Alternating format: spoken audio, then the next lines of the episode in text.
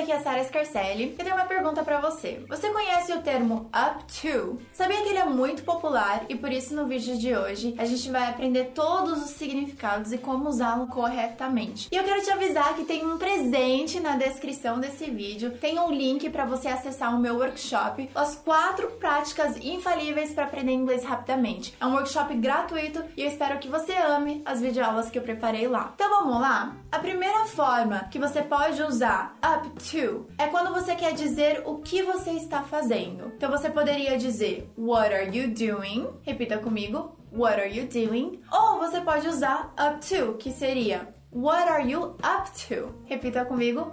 What are you up to? Então, para responder essa pergunta, o que você está fazendo? What are you up to? Você pode responder Studying English, estudando inglês. Ou você pode responder nada demais, not much. Repita comigo, not much. E o interessante é que dependendo da sua entonação, você pode gerar uma suspeita. Então essa mesma frase, what are you up to? Se eu perguntar, hey, what are you up to? Você tá vendo pela minha entonação que eu tô perguntando, e aí, o que, que você tá fazendo? Agora, se eu fizer uma entonação diferente, vai parecer que eu tô perguntando assim, o que, que você tá aprontando? What are you up to? Viu só? Como agora, de o que, que você tá fazendo virou o que, que você tá aprontando? Super interessante. Então vamos lá, praticando comigo. What are you up to? What are you up to? Outra forma que você pode usar é, por exemplo, assim, ah, eu acho que eles estão aprontando alguma coisa. Em inglês a gente diria I think they're up to something. Repita comigo. I think they're up to something. Estão aprontando alguma coisa. A terceira maneira para usar up to é com relação à disposição. Então, se você está bem, se você está disposto a fazer alguma coisa. Por exemplo, vamos pra academia? Let's go to the gym. Aí você pode responder, eu não tô disposta. I'm not up to it. Repita comigo. I'm not up to it. Não estou disposta. Isso significa que talvez você não esteja disposta porque você não está se sentindo bem, ou porque você está doente, ou você está cansado. Qualquer motivo já me diz que assim você tá um pouco indisposta. You're not up to it. Don't bully me. I'm not up to it. Agora, se você estiver disposta, você pode responder assim: ah, I feel a bit tired, but yes, I'm up to it. Então você tá falando assim, ah, eu tô um pouco cansada, mas sim, estou disposta a ir pra academia.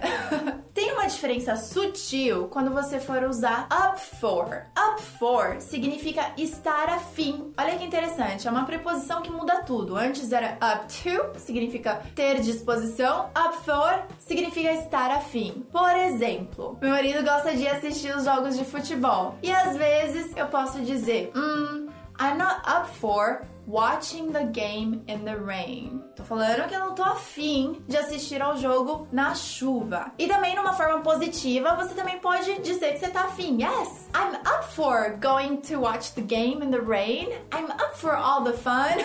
Oh, anyone up for Scrabble?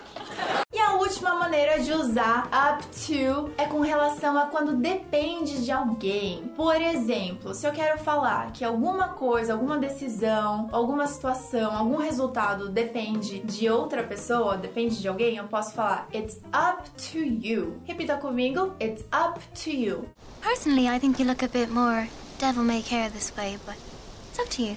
Por exemplo, me perguntam, what movie do you want to watch? Que filme que eu quero assistir? Eu posso falar, hmm, I don't know, it's up to you. Depende de você. E também esse termo it's up to you também pode até mesmo soar um pouquinho como cobrança. Por exemplo, it's up to you to study English every day. Então cabe a você, é sua responsabilidade, depende de você organizar os seus estudos no inglês ou estudar inglês todos os dias. It's up to you to study English every day. It's up to you to watch my videos every week. Espero que você tenha gostado das dicas. Com um simples termo, up to, tem vários significados, vários usos pro nosso dia a dia. Inclusive tem aí uma diferença pro up for, super interessante. Espero que você tenha gostado e me conta nos comentários qual que te surpreendeu, qual que você mais gostou e principalmente pratique. Então, no vídeo de hoje eu quero que você use os comentários para colocar em prática. Pode ser uma das formas que eu te ensinei ou todas, why not? It's up to you to learn English. Thank you so much for watching and I'll see you next week or every day on social media. I'll see you then. Bye.